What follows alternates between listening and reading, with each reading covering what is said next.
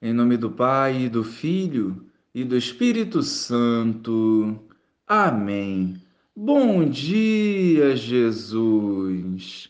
Lavai-nos com teu precioso sangue, nos libertando de toda a investida do maligno e fortalecendo os nossos passos na fé. Na tua presença, queremos viver esse dia. Amém. Depois que os magos partiram, o anjo do Senhor apareceu em sonho a José e lhe disse: Levanta-te, pega o menino e sua mãe e foge para o Egito. Fica lá até que eu te avise, porque Herodes vai procurar o menino para matá-lo. José levantou-se de noite, pegou o menino e sua mãe e partiu para o Egito. Ali ficou até a morte de Herodes, para se cumprir o que o Senhor havia dito pelo profeta do Egito chamei o meu filho. Quando Herodes percebeu que os magos o haviam enganado, ficou muito furioso. Mandou matar todos os meninos de Belém e de todo o território vizinho, de dois anos para baixo, exatamente conforme o tempo indicado pelos magos. Então se cumpriu o que foi dito pelo profeta Jeremias. Ouviu-se um grito em Ramá, choro e grande lamento é Raquel que chora seus filhos e não quer ser consolada, porque eles não existem mais. Louvado seja o nosso Senhor Jesus Cristo, para sempre seja louvado.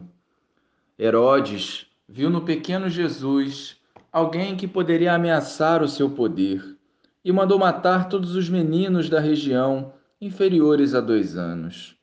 Uma atitude maldosa nutrida de vaidade e ganância. Mas José, um homem justo e íntimo do Senhor, teve um sonho onde o anjo de Deus o orientou para que preservasse a vida do menino Jesus. A fuga para o Egito já nos revela o quanto é difícil ser cristão e construir uma família voltada para o céu. Naquele momento, o Egito não era mais um lugar de opressão, mas de proteção à Sagrada Família, até a morte de Herodes.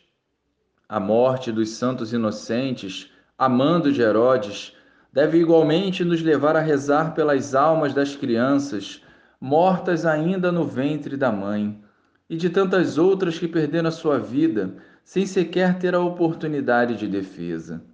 A vida é sagrada desde a concepção e o mandamento não matar precisa ser vivido por todos diante do encontro com o Senhor através da Sua palavra, possamos desejar viver em comunhão com o Pai, respeitar a vida e estar dispostos a lutar para que a verdade nunca se silencie.